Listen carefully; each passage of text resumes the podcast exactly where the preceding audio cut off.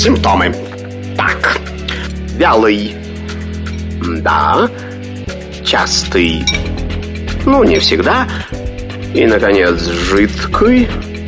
О, неужели у меня инфлюенс? Не занимайтесь самолечением. Заходите к Наталье Троицкой на медицинский форум. Лучшие доктора отвечают на ваши вопросы. Программа предназначена для лиц старше 16 лет. Это медицинский форум студии Натальи Троицкой. Здравствуйте. Поговорим сегодня о женском здоровье. На связи с нашей студией главный внештатный специалист по гинекологии Департамента здравоохранения города Москвы, заместитель главного врача городской клинической больницы 52, кандидат медицинских наук Вера Вячеславовна Коренная. Вера Вячеславовна, здравствуйте, рада вас слышать. Здравствуйте, здравствуйте. Тоже рада вас слышать. И прекрасно, что в такой чудесный выходной день мы можем поговорить о женском здоровье, потому что это очень важно. Конечно, важно. Тем более центр женского здоровья у нас открыт. Первый центр. Шикарный. Про него везде говорят, но хотелось бы сейчас поконкретнее узнать, что он из себя представляет, как вообще туда попасть, по каким патологиям вообще, чем там занимаются. Специалисты. А, смотрите, центр женского здоровья, который уже открылся, он не а, последний центр женского здоровья, который будет открываться в Москве. Это пока э, первая ласточка, но мы ждем, что очень скоро появятся другие центры женского здоровья, и такие центры будут абсолютно во всех округах э, и районах Москвы, поэтому нет никакой уникальности у этого центра сейчас, не надо рваться туда попасть э, именно сейчас, понимая, что потом шанса такого не будет, он будет абсолютно у каждой жительницы Москвы, потому что Центр женского здоровья – это своеобразная модернизированная и улучшенная по многим параметрам женская консультация. Ведь ни для кого не секрет, что женская консультация доступна абсолютно любой жительнице Москвы, э, поэтому, в общем-то и в целом, конечно, конечно, тот пилот, который сейчас открылся, он прекрасен и внешне, и внутренне. Я надеюсь, что э, многим жительницам э, прилежащих районов получится попасть в ближайшее время и оценить, насколько все там хорошо сделано и с позиции ремонта, и с позиции логистики, и с позиции оснащения. И, конечно же, мы работаем не только в направлении улучшения внешних каких-то в параметров, э, которые приятны, хороши, которые должны соответствовать современным стандартам, но и над тем, чтобы и внутреннее наполнение этих центров женского здоровья тоже соответствовало современным э, задачам, современным потребностям наших москвичек, наших дорогих женщин. Ну, это здорово, на самом деле, потому что флагманские центры открываются, нефроцентр. Акушерка гинекологическая служба у нас работает ого-го как. Кстати, вот за этот год можно какие-то итоги уже подвести года? Э, и вообще, какие планы на будущее нашей акушерской гинекологической службы московской? А, знаете, здесь, наверное, я немножко буду заходить на территорию, а, еще и акушерскую территорию своего коллеги Антона Сергеевича Ольнева, который является главным штатным специалистом по акушерству. А, и, конечно, основные параметры, которые мы оцениваем, это акушерская служба. И надо сказать, что на сегодняшний день в акушерской службе сделано очень многое, и внедрены новые протоколы по ведению пациентов в рамках такой электронной системы, как ЕМИАС, это система, в которой ведется вся медицинская документация. А, и, конечно же, очень много сделано с точки зрения образования и обучения как стационарного звена, так и, конечно, сделан огромный упор на обучение акушеров-гинекологов амбулаторного звена, то есть как раз э, в женских консультациях по направлению акушерства. Э, в той части, которая касается обеих э, специальностей, акушерства и гинекологической службы, эм, сделано большой шаг в сторону так называемом обезбумаживании среды медицинской, когда мы отказываемся от бесконечных э, бумажных карт. Помните, как выглядели да. наши поликлиники раньше? Эти бесконечные стеллажи с желтоватыми э, корешками, разваливающиеся карточки, которые вечно куда-то терялись, их невозможно было найти, э, их искали, их кто-то уносил домой, потом пытались восстановить эти документы. В общем, от этого благополучно ушли и в детских поликлиниках, и в городских поликлиниках. И, наверное, единственная э, амбулаторная часть службы, которая осталась э, с этими карточками, это были женские консультации. А, и вот в, на сегодняшний день принято решение о том, что мы идем по пути аналогичному городским поликлиникам. А, все документы сканируются, все документы прикрепляются к историям болезни, к электронным, и поэтому на сегодняшний день мы совершенно спокойно а, можем сказать, что мы ушли от бумаги, и все эти документы, которые даже пациентки в будущем будут приносить вновь женскую консультацию, например, она сдала где-то анализы на гормоны, сделала где-то УЗИ, проконсультировалась какого-то другого врача-специалиста. Все эти документы женщина приносит в женскую консультацию, этот документ сканируется, крепится к э, карточке, электронной карточке теперь уже болезни, и навсегда остается там в системе, поэтому не надо больше ничего с собой носить, не надо ничего терять. Все всегда будет в вашей электронной карте доступно для того, чтобы посмотреть, ознакомиться с этим любому врачу абсолютно в любое время. Ну, вообще, а, да. Это такие, да, такие организационные моменты, наверное, может быть, они не самые главные. А, еще из тех вещей, которые мне кажутся очень важными и очень знаковыми, это то, что в женских консультациях появилась служба дежурного врача. Знаете ли вы о такой службе э, или рассказать подробнее? Давайте подробнее, потому что я не знаю. Дежурный врач я знаю в обычной поликлинике, в детской, взрослой, да. А в гинекологической mm-hmm. вообще в первый раз слышу. Что это? Соответственно, вопрос, если вы знаете про такого дежурного врача в э, городской поликлинике, чем он занимается там? Да, он принимает тех пациентов, которым вдруг экстренно, неожиданно понадобилась медицинская помощь. Да.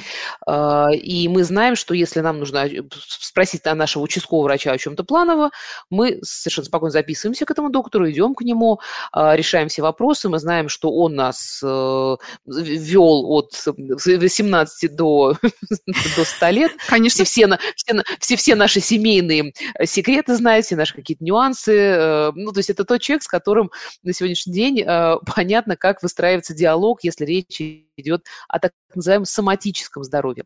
А вот гинекологическое, акушерское гинекологическое здоровье, которое тоже, на самом деле, требует иногда плановых консультаций, плановых осмотров, иногда может потребовать и экстренной консультации. И раньше в чем была проблема? В том, что когда вдруг у женщины появлялись какие-то экстренные симптомы, она открывала МОСРУ или приходила на э, информат в женской консультации, пытаясь записаться и попасть к врачу, и видела, что не всегда доступна запись, потому что не всегда к своему собственному доктору можно было записаться.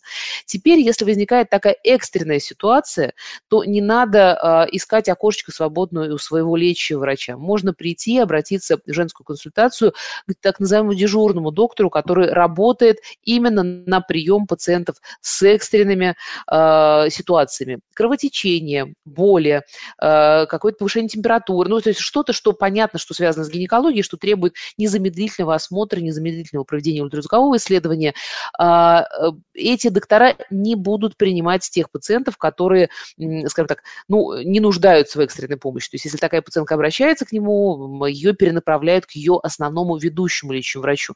И поверьте, не потому, что э, есть такое желание не принять этого пациента, а потому что это неправильно.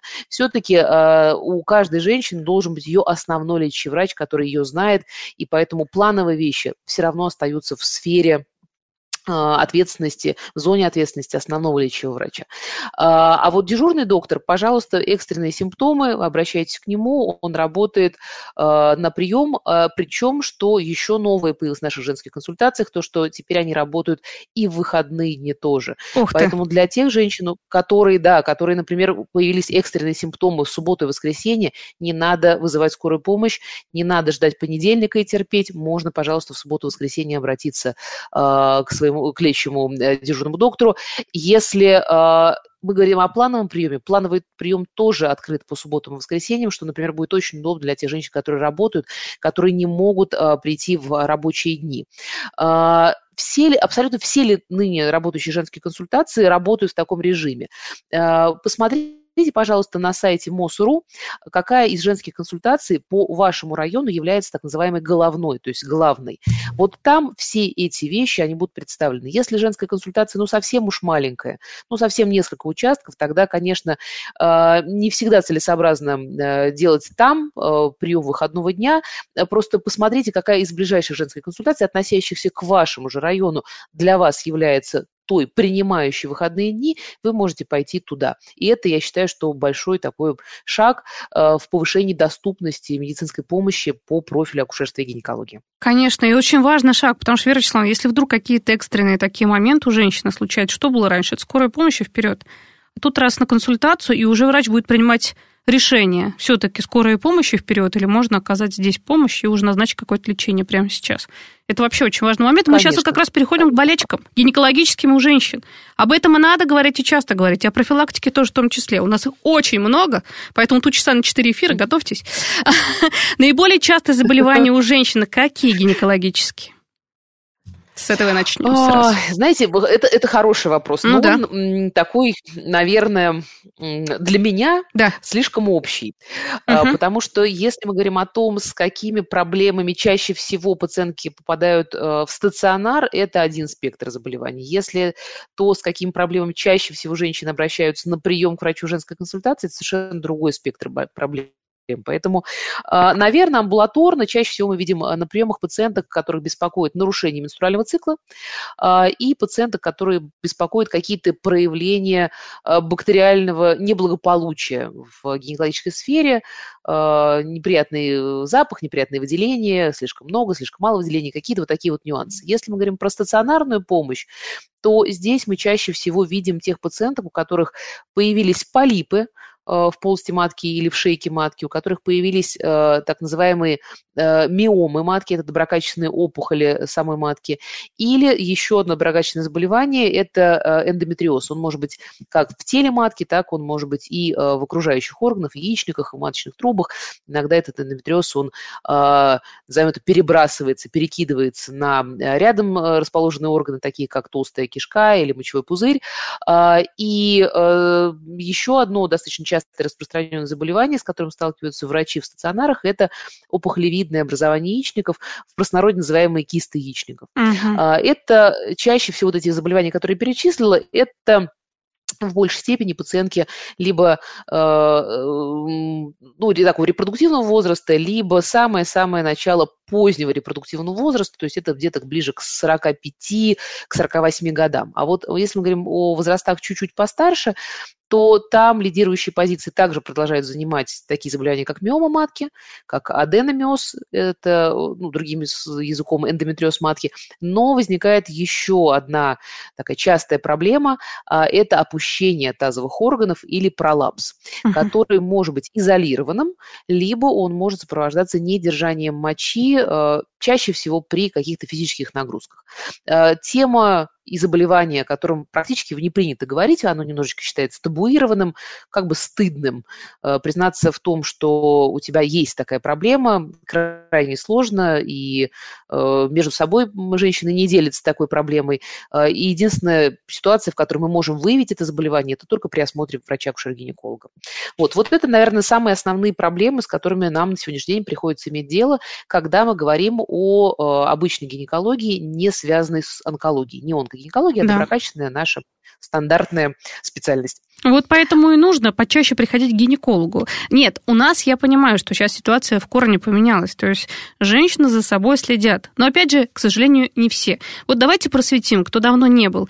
С чем может столкнуться? Ну, сталкиваются гинеколог, конечно, на приеме. Женщина лет 15 после родов. А что же, все было хорошо, пока все не отвалилось. Ну, извините, но это факт. Но у нас так всегда получается. Ну, как бы все заняты, особенно женщины. Столько дел, столько дел, работа, семья, не до этого. А тут раз, вот по поводу как раз опущения органов, это отдельное, как, э, конечно, вот сказали, что это табуировано. Правда, стесняются, боятся даже на женщин, у которых там матка очень сильно опустилась, и они обращаются, они боятся, думают, то у меня у бабушки так было. Ничего, ходила. да. Вот, ну так, с какого да, возраста, Наташа, как часто, деле... на что да. обращать внимание вообще? Господи, я уже, я уже не знаю, как, как еще тут настоять. Да. Ну, Наталья, на самом деле, э, я с вами соглашусь, что в отношении каждого из заболеваний, которые я сейчас озвучила, мы можем с вами проводить отдельный эфир, да. рассказывать то, какие симптомы, как, когда чаще всего проявляется, что этому способствует, как избежать.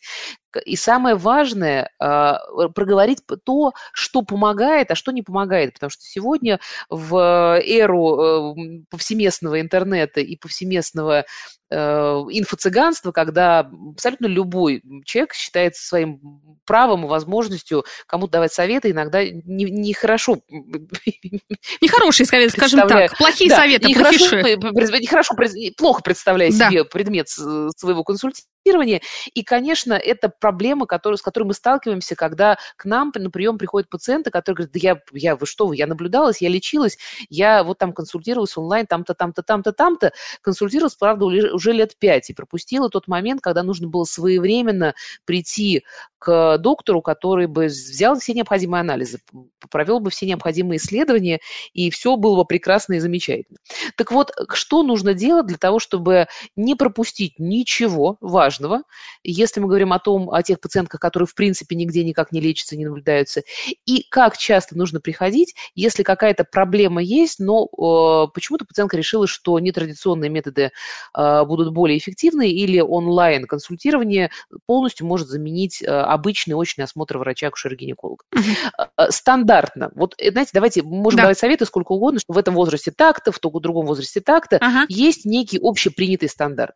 Раз в год необходимо посетить врача-акушера-гинеколога. Вот это прямо такая э, истина, истина, истина, которую нужно запомнить. Ну, знаете, я всегда, когда с пациентками разговариваю, и пациент говорит, тут я не была у гинеколога, там, 5 лет, 10 лет, я спрашиваю, скажите, пожалуйста, а когда вы последний раз были у стоматолога? И пациентка говорит, ну как, у стоматолога нужно быть раз в год. Uh-huh. Я у стоматолога к стоматологу, я хожу раз в год. А, ничем гинекологическое и женское здоровье наше не хуже стоматологического. Поэтому э, это зона особой ответственности, зона особого контроля э, для женщин должна быть. Потому что ведь а, сфера акушерско-гинекологическая – это не только просто про личное здоровье, это еще и про здоровье и благополучие семьи. Потому что если сегодня все хорошо и ничего не беспокоит, это очень прекрасно. Но важно понимать, что от того, что и завтра будет все в порядке, все будет хорошо, будет зависеть в целом то, как быстро наступит желанная беременность, наступит ли она желанно или она наступит незапланированно, это будет тоже проблемой. Не будет ли проблем в, в, по ходу течения этой беременности? В каком статусе, в каком состоянии женщина войдет в роды, и будет ли там все благополучно в родах? А, я уже не говорю про онкопрофилактику, онконасторожность, которая тоже требует того, чтобы раз в год женщину посмотрел врач-акушер-гинеколог. Есть такие состояния, когда а, врач-акушер-гинеколог может попросить пациентку приходить э, на осмотры чаще. Э, для э, акушерских пациентов все понятно. Там есть стандартные сроки, в которые женщина должна быть осмотрена врачом-акушером-гинекологом. Их количество тоже регламентировано.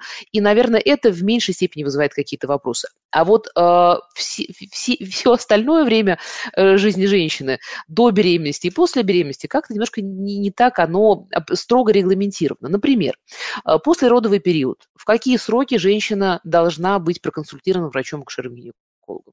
Ну, оптимально, чтобы эта консультация произошла в сроке до 42 дня после родов, mm-hmm. потому что все основные какие-то проблемы, связанные э, с неблагополучным течением послеродового периода, мы как раз видим примерно в этом периоде. Э, в, этом, в этом периоде мы видим все э, воспалительные проблемы, э, все проблемы, с, э, связанные с таким острым моментом плохого заживления швов. А в этом периоде самое главное, что назначенная терапия будет максимально эффективна, максимально будет профилактировать отдаленные проблемы и осложнения. А в этом периоде, в послеродовом, наверное, реже всего можно будет говорить о том, что мы там поставили какой-то диагноз о несостоятельности мышц тазового дна или о опущении, которое формируется часто именно после родов. Э, такой осмотр у пациентки должен быть э, примерно через полгода, через год после родов. Помимо всего прочего, примерно через там 3-6 месяцев, если мы женщину смотрим, мы можем констатировать факт наличия или отсутствия у нее на шейке матки такого заболевания, которое чаще всего в простонародье называется эрозия шейки матки. Э, это неправильное название, но я его употребляю в эфире, чтобы э, каждый услышал что-то знакомое для себя, и после этого я скажу, как правильно как эрозия правильно? называется. Потому что я тоже не знаю, как Значит, правильно, потому что эрозия просто, да, вот, вот все знают, что это такое эрозия, а все остальное нет. Да, э, да, абсолютно. Эрозия, наверное, самое распространенное, самое известное всем в гинекологии заболевание. Вот а, эрозия – это крайне редко встречающаяся на самом деле патология, она связана с истинным э, изъязвлением, то есть нарушением целостности слизистой на шейке матки. Э, чаще всего возникает на фоне каких-то инфекционных или травматических причин. А вот тоже диагноз эрозия, который э, очень часто наши мамы говорят о том, что вот когда я была молодая, еще до родов не поставили диагноз эрозии. На самом деле эрозия не является, а является вариантом нормального строения шейки матки, когда клетки, которые э, должны располагаться только внутри цервикального канала, то есть внутри шейки матки, они э, немножечко как бы выступают за край этого цервикального канала, и мы видим эту границу, и это может выглядеть как эрозия. Но истинной эрозией это не является, это эктопия. Не требует никакого лечения, если не вызывает симптомов, э, если, э, ну, скажем так, врача-гинеколога с точки зрения структурного строения клеток или инфекционного компонента, она никак не беспокоит. После родов, когда ставят диагноз эрозия, на самом деле это диагноз диагноз называется эрозированный эктропион.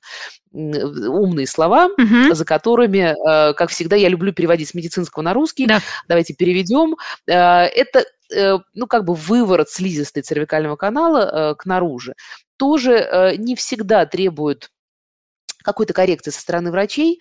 А иногда, если этот эктропион, он небольшой, если он не вызывает никаких э, значимых симптомов, и мы понимаем, что через, например, там, э, 3 месяца мы его видим на шейке матки, но динамика положительная, и через 6-8 месяцев, вероятнее всего, э, проблема решится сама собой, ничего делать не нужно. Если же, конечно, на фоне, э, например, того же самого эрозированного эктропиона или просто эктропиона шейки матки, появляются выделения, кровянистые или обильные слизистые.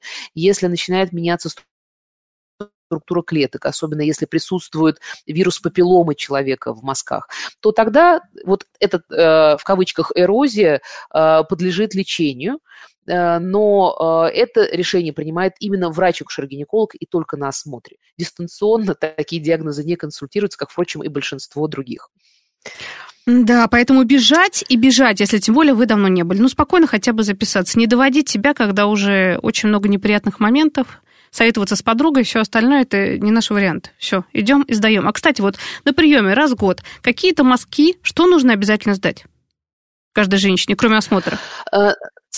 Да, помимо осмотра. Осмотр – это то, это, знаете, так я это называю сильная сторона нашей медицины, нашего здравоохранения, потому что э, нигде так не развито клиническое мышление и навыки э, вот эти базовые медицинские навыки, которые нам прививают еще в институте, когда мы умеем пациента правильно аскультировать, слушать, правильно проводить перкуссию, правильно их осматривать и очень многие вещи видеть руками. И, конечно, осмотр – это обязательная э, часть. Без этого никуда. Но на сегодняшний день говорить о том, что э, эти навыки и это наша сильная сторона, это единственное, что должно определять качество оказываемой медицинской помощи, конечно, нельзя. И, конечно же, в тот момент, когда в нашей практике появился ультразвук, это гигантский прорыв, который был сделан. Э, я думаю, что среди наших слушательниц обязательно найдутся те, кто еще помнит, как когда они были беременны, много-много-много лет назад, угу. не было ультразвука. А, и современные пациентки скажут, то есть как не было ультразвука? Как, то есть во время беременности не делалось ультразвука, представьте себе, не делалось ультразвука ни один, ни два, ни три раза, ни сколько раз, потому что такой аппаратуры в принципе в природе не существовало.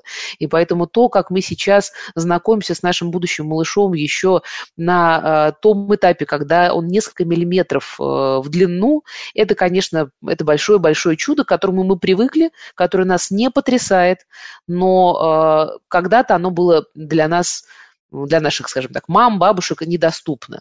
И э, ультразвук совершил огромный прорыв. И в акушерстве, когда мы вовремя можем увидеть, что с беременностью что-то неблагополучно, и, конечно, в гинекологии. Э, ультразвук – это такое исследование, которое при наличии симптомов врач-акушер-гинеколог вам порекомендует сделать по факту вашего обращения.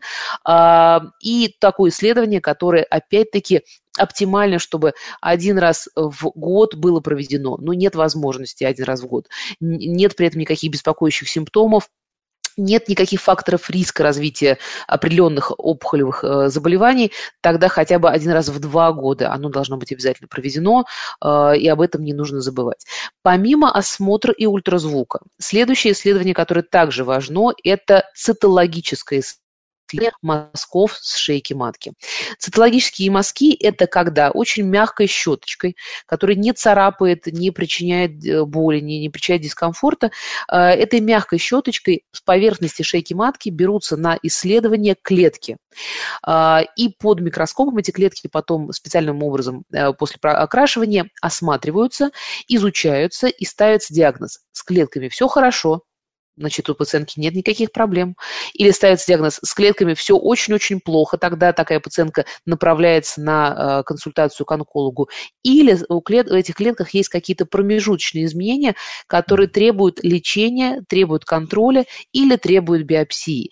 И смысл взятия цитологического мазка именно в этом и заключается, что э, никогда от абсолютного здоровья абсолютной катастрофе, к онкологическому заболеванию, а, клетки на поверхности шейки матки не переходят. Они всегда оказываются в конечной точке, проходя все промежуточные этапы. И если женщина регулярно сдает цитологию, то тогда мы вовремя можем поймать эти изменения, вовремя можем провести то лечение, которое позволит быть э, эффективным, то есть избавить женщину от этого заболевания, и при этом оно не будет радикальным. Вера Вячеславовна, молодую... мы да? сейчас представим, но только уже после новостей, обязательно молодую женщину, и продолжим наше Боже общение. мой, как быстро летит время. Конечно. Как быстро летит время. Хорошо, вот уже и уходим на перерыв. Да. Симптомы. Так, вялый. Да. Частый. Ну, не всегда. И, наконец, жидкий. О, неужели у меня инфлюенс? Не занимайтесь самолечением.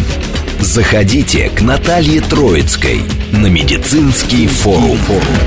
Лучшие доктора отвечают на ваши вопросы.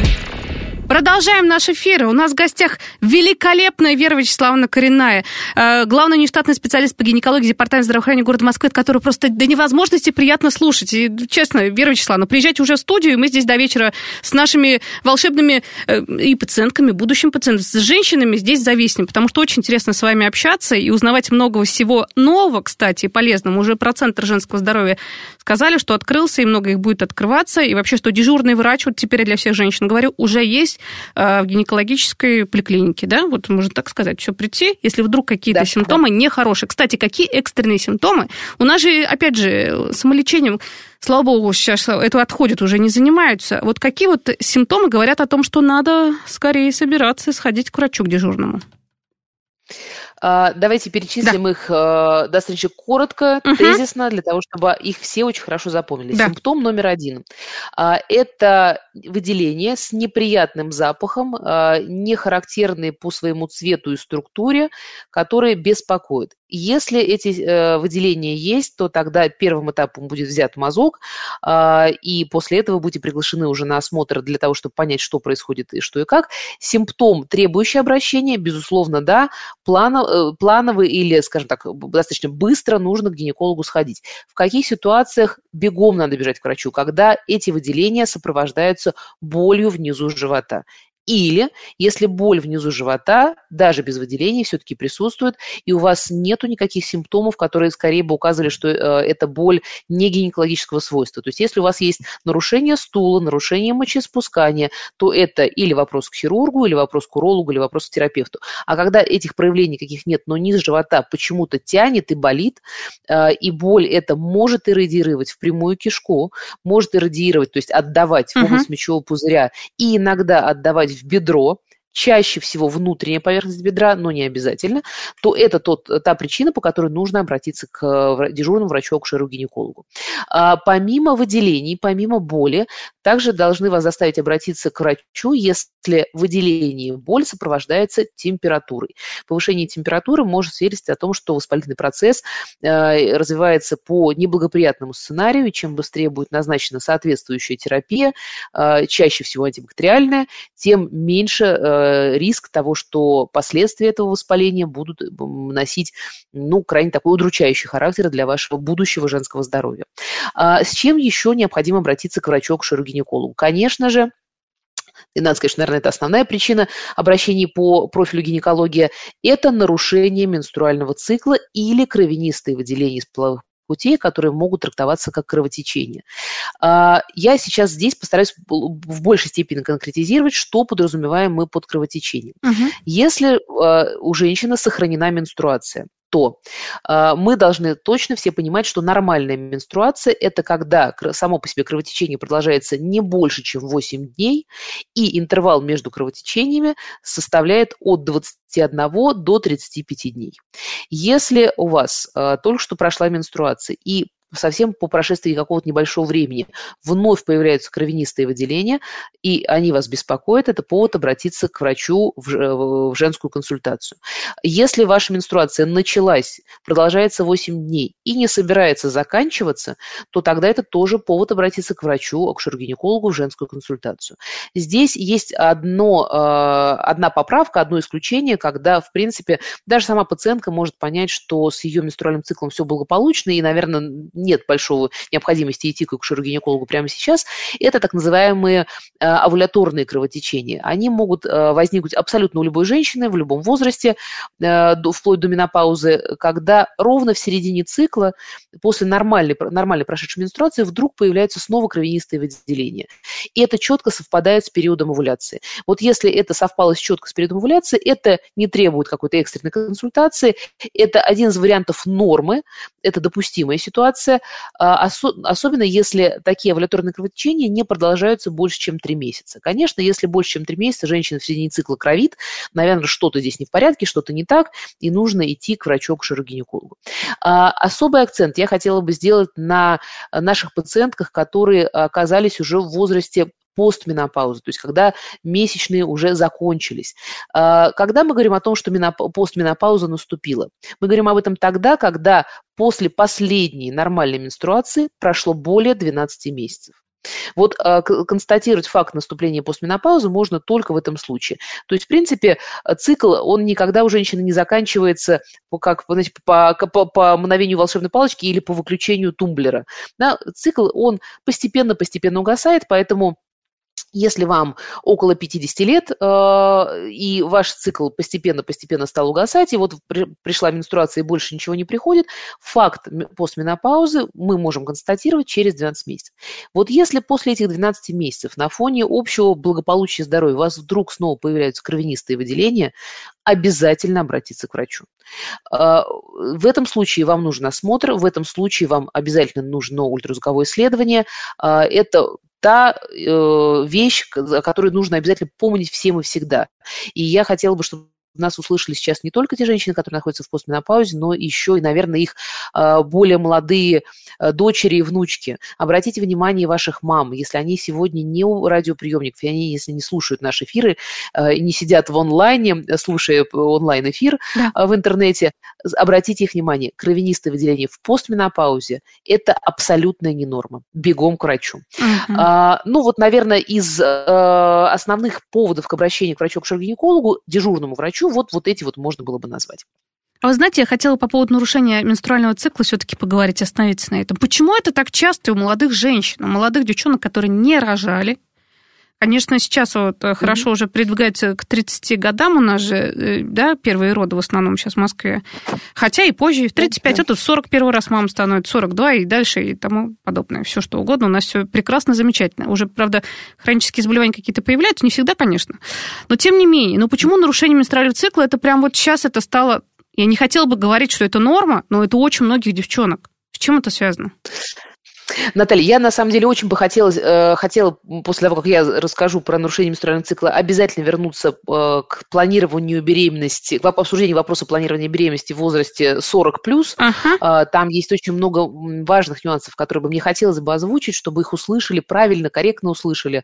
Э, это сегодня, ну не то чтобы проблема, это решаемая проблема, но э, то, что иллюзорно воспринимается как норма. Поэтому угу. к этому вернемся. А сейчас да. давайте все-таки про нарушение менструального цикла.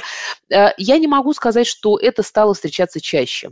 Э, это э, проблема, которая была всегда, которая есть сейчас, проблема, которая на самом деле может быть и не обязательно у тех наших пациенток, которых мы видим уже в женских консультациях.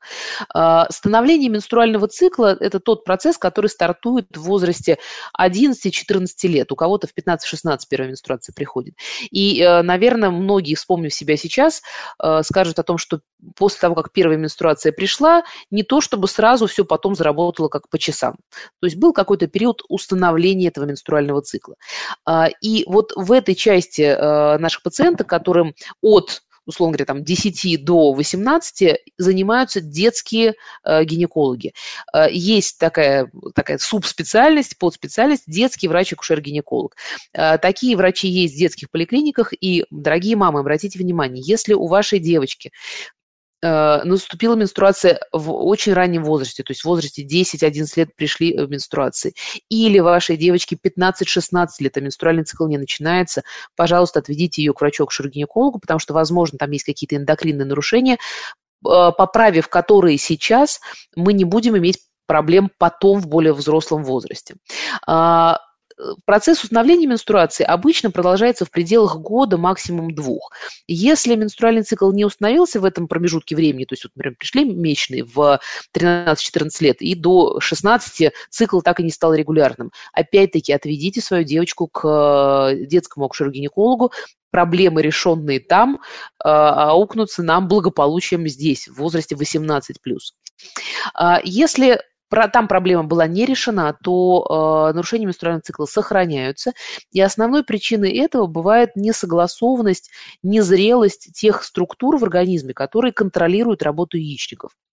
Это так называемая гипоталамо-гипофизарно-яичниковая ось. Видите, я сегодня много всяких да. разных умных слов говорю. Очень интересно, чтобы запомнить это все на самом деле. Да, да пере перевожу с медицинского на русский. Работу яичников э, регулирует центральная нервная система. В головном мозге есть структура гипофиз, гипоталамус, которые выделяют соответствующие гормоны, которые командуют яичниками. И если вот этот командный пункт э, по какой-то причине, его работа не согласуется э, с исполнителями, то есть с яичниками, яичниками, то вот здесь вот нарушается, собственно, менструальный цикл.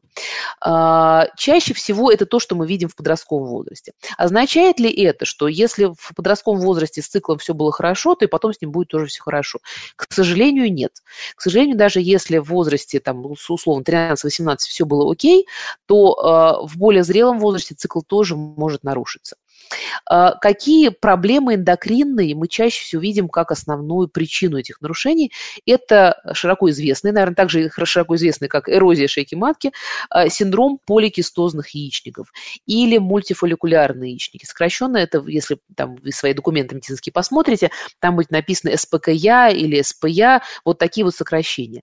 А, это ситуация, когда в целом с гинекологическим здоровьем все благополучно, но по определенным эндокринным причинам яйцеклетка не может э, выйти из яичника в момент, когда она должна совулировать. То есть она растет, растет, растет в яичнике в начале цикла, потом должна произойти овуляция, э, и должна начаться вторая фаза цикла, после которой наступает менструация, и цикл повторяется вновь. Так вот, при синдроме поликистозных яичников э, процесс овуляции нарушается, то есть яйцеклетка начинает расти, но, но не выходит из яичника. И так повторяется из цикла в цикл, э, и это замыкает патологический гормональный фон, э, круг вот этих гормональных изменений. А, и без помощи врача-акушера-гинеколога, без помощи специальных лекарственных препаратов разорвать этот патологический круг бывает достаточно сложно а, сам по себе синдром поликистозных яичников а, часто, не всегда, но часто сопровождается нарушением жирового обмена. То есть такие пациентки часто имеют избыточную массу тела. И надо сказать, что избыточная масса тела сама по себе может быть причиной нарушения менструального цикла. А, даже в отсутствии синдрома поликистозных яичников а, избыточная жировая ткань продуцирует гормоны, которые нарушают работу яичников. Поэтому иногда у таких пациенток бывает достаточно похудеть, и цикл приходит в норму. Это если мы говорим о возрасте совсем таком, скажем, юном, ну, возрасте там до 35. Угу. В возрасте э, с, э, среднем, в возрасте там, условно от 25 до 45, чаще всего причиной нарушения менструального цикла являются функциональные кисты яичников. А, именно кисты, а не опухолевидное образование. Функциональная киста, я думаю, что даже из названия понятно, что она возникает в процессе функционирования. И так же, как она в процессе функционирования возникает, так же она сама собой рассасывается, но в тот момент, когда она есть, она становится причиной гормонального сбоя, и этот гормональный сбой приводит к тому, что цикл нарушается. А, в старшей возрастной группе, когда мы уходим в возраст пременопаузы, а это около 45 плюс, там цикл может нарушаться уже по таким условно естественным причинам, когда организм выходит на эту финишную прямую, финишную прямую по завершению своей репродуктивной функции. А, цикл может сначала начать сокращаться, например, был 28 дней, стал 26, а, или был 28, стал 35-45. А, всегда ли такие нарушения в пременопаузе требуют коррекции? Иногда да, иногда нет. Решение принимает врач-гинеколог на приеме в зависимости от того, какие сопутствующие заболевания он видит, какие причины причины этого нарушения цикла он видит, какие симптомы и проявления пременопаузальных нарушений каких-то он тоже находит, и, конечно, в зависимости от возраста. То есть иногда женщина обращается в, на прием к врачу, к гинекологу с тем, что у меня как-то цикл нарушился, а ты спрашиваешь, задаешь дополнительные вопросы и понимаешь, что ага, и ночная потливость есть, и приливы есть, и то-то, то-то, то-то есть.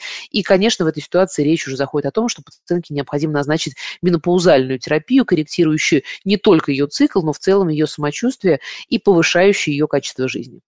Вот так, я думаю, сейчас мы как раз переходим к 40 плюс и планированной беременности. Да, э, это э, очень такая, знаете, острая тема. Про нее очень часто сейчас приходится разговаривать с пациентками, потому что крайне редко сейчас мы видим тех э, девушек, молодых женщин, которые приходят в возрасте там, 21, 24, 25 и даже 28 и говорят о том, что я планирую беременность, я хочу пройти обследование. Хотя именно этот возраст является самым благоприятным для благополучного, успешного и быстрого зачатия, для благополучного и достаточно легкого протекания беременности. И, э, конечно, не надо забывать о том, что после родов наступает еще один важный период жизни женщины, когда она остается а, иногда один на один, иногда не один на один, но тем не менее с маленьким ребенком, который э, требует много-много физических усилий и требует э, длительных каких-то таких ночных бессонниц, и для этого тоже нужно, нужен запас физического здоровья. Мы сколько угодно можем про это говорить, факт uh-huh. остается фактом, что сегодняшний социальный контекст таков, что установка идет в первую очередь на то, что нужно закончить э, высшее учебное учреждение, э, нужно выйти замуж, нужно сделать карьеру, нужно пожить для себя, и только после этого перейти к планированию беременности. А то, что мне будет в, этом, в этот момент уже около 40, не так важно, потому что, ну что же, если вдруг не получится самим, у нас есть ЭКО, которое да. решит наши проблемы всегда и везде. И вот это очень большое социальное заблуждение, которое мы наблюдаем, потому что оно не совсем соответствует действительности.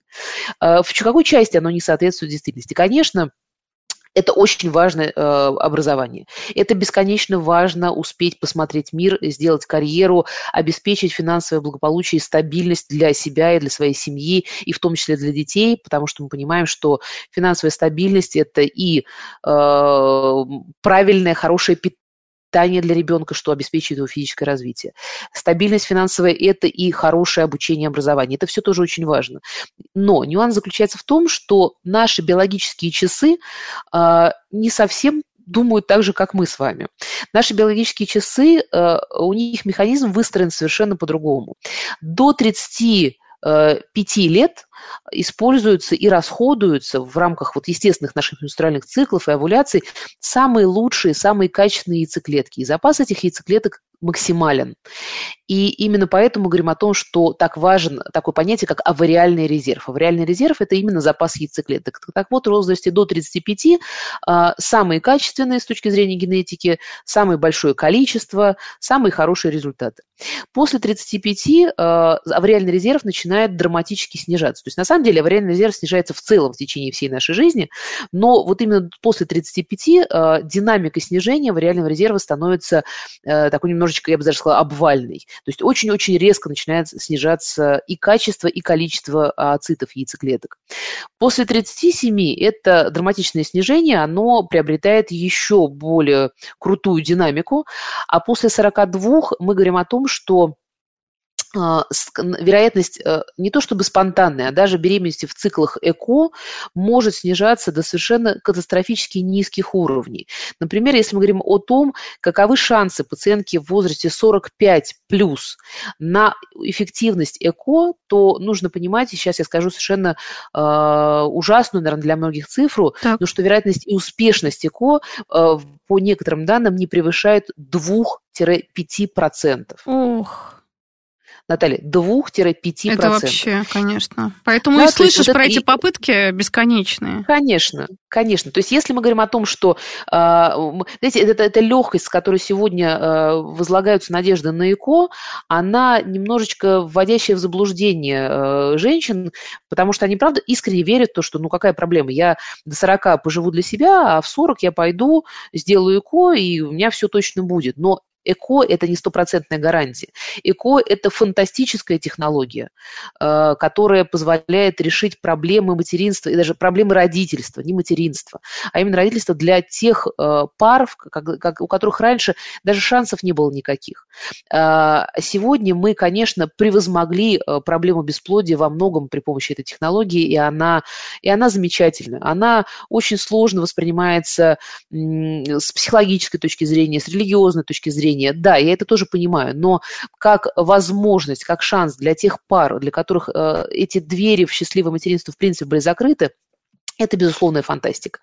Э, но иметь иллюзию, что ЭКО – это стопроцентно, не надо. ЭКО – это так же, как и беременность в спонтанных циклах, не всегда стопроцентная гарантия. И э, это надо на старте понимать, э, и очень важно, чтобы женщины про это знали, потому что предупрежден, значит вооружен. То есть, когда ты знаешь, что оптимально было бы запланировать беременность в возрасте до 35, ты это и делаешь. А когда ты имеешь иллюзию о том, что я и в 45 спокойно стану мамой, э, конечно, ты неправильно выстраиваешь э, свою жизненную вот эту вот э, прямую и принимаешь не всегда взвешенные решения о том, в как, когда, на каком этапе уже пора задуматься о том, что, ну вот, а теперь, пожалуй, что уже можно и стать мамой, наконец-то. И я э, хочу подчеркнуть, что я не просто так сказала, э, упомянула термин родительство. Я не хотела бы говорить о счастливом материнстве, потому что э, женщина не одна принимает участие в этом процессе. Сегодня мы видим, что не меньше, чем половина всех пар, которые обращаются с проблемами сложности наступления беременности, не хотелось бы использовать термин бесплодие, бесплодие именно да. сложность наступления беременности, да, именно сложность наступления беременности, как минимум ну, 45-50% это ситуации, когда не все благополучно с мужским фактором. Э, вот когда... про это забывают. Как чего э, сразу на женщин начинают посматривать? А ведь тут 50 на 50 на самом деле. Да, ну слушайте, ну это же прекрасно, когда так много, так много надежд возлагается именно на женщин. Конечно. А, да, это, это очень здорово, но действительно ситуация такова, что ответственность здесь за успех или неуспех, она так же, как и потом за воспитание детей, должна ложиться в равной мере и на женщину, и на мужчину. И э, знаете, что чаще, очень часто приходится слышать, когда проводишь консультирование, обследование пациенток с бесплодием, угу. о том, что женщина готова пройти гормональное обследование, проверить проходимость труб, э, оценить факт наличия или отсутствия овуляции, сделать там такую-то процедуру, такую процедуру, сделать лапароскопию, то-то, то-то, то-то, то-то, а ты говоришь, подождите, стойте, вам это пока не нужно сделать, принесите, пожалуйста, спермограмму вашего партнера. А, а, и в ответ ты слышишь, знаете, он отказывается ее сдавать, он считает, что у него все хорошо. А, это достаточно самонадеянно. Э, на сегодняшний день считать, что э, если мужчина молод и хорош собой и не испытывает никаких проблем со своим здоровьем, в том числе сексуальным, что и со спермограммой тоже у него все хорошо. К большому сожалению, эти вещи не всегда коррелируют друг с другом. Поэтому, э, конечно, на сегодняшний день, если есть проблемы с зачатием, то обследоваться должны оба партнера и заранее. И желательно, как раз мы об этом и говорили, в возрасте 21 плюс. Но это, конечно, идеально было, потому что я помню раньше, это вот идеально. даже это было лет 15-20 назад, старородящие 29 лет. Сейчас, в принципе, такого уже нет ну, термина. Они используются. Я, я, помню, я, я помню то время, время, когда старородящая была в 26 лет, а да? а в 24 Ух ты. Да, в, в 24 это было поздновато. э, поздновато, потому что в среднем э, роды приходились на возраст 21-23 года. Э, и э, да, но, понимаете, мы можем сколько угодно говорить о том, что это хорошо или плохо, мы живем в, в современном контексте. Да. И размышлять нужно исходя из того контекста, который мы имеем сейчас. Э, он вряд ли очень быстро поменяется, потому что все-таки желание получить высшее образование, выстроить карьеру, обеспечить финансовое благополучие, она очень во многих есть, и это хорошее желание, оно прекрасное, э, но нужно уметь балансировать между э, вот этим, знаете, как, как uh-huh. баланс между карьерой и отдыхом, точно так же баланс между карьерой и родительством. Его нужно просто находить, нужно просто находить время для всего, для, чтобы получилось все хорошо. Вот именно, думать о своем здоровье. Вот на этой замечательной нотке мы заканчиваем эфир. Я благодарю от всей души чудесного специалиста, главного нештатного специалиста по гинекологии Департамента здравоохранения города Москвы, заместителя главного врача городской клинической больницы 52, кандидата медицинских наук, чудесную, великолепную спикера и женщину, которую мы ждем в гостях, Веру Вячеславовну Коренную. Большое спасибо, было очень интересно. Наталья, спасибо вам большое, всем здоровья.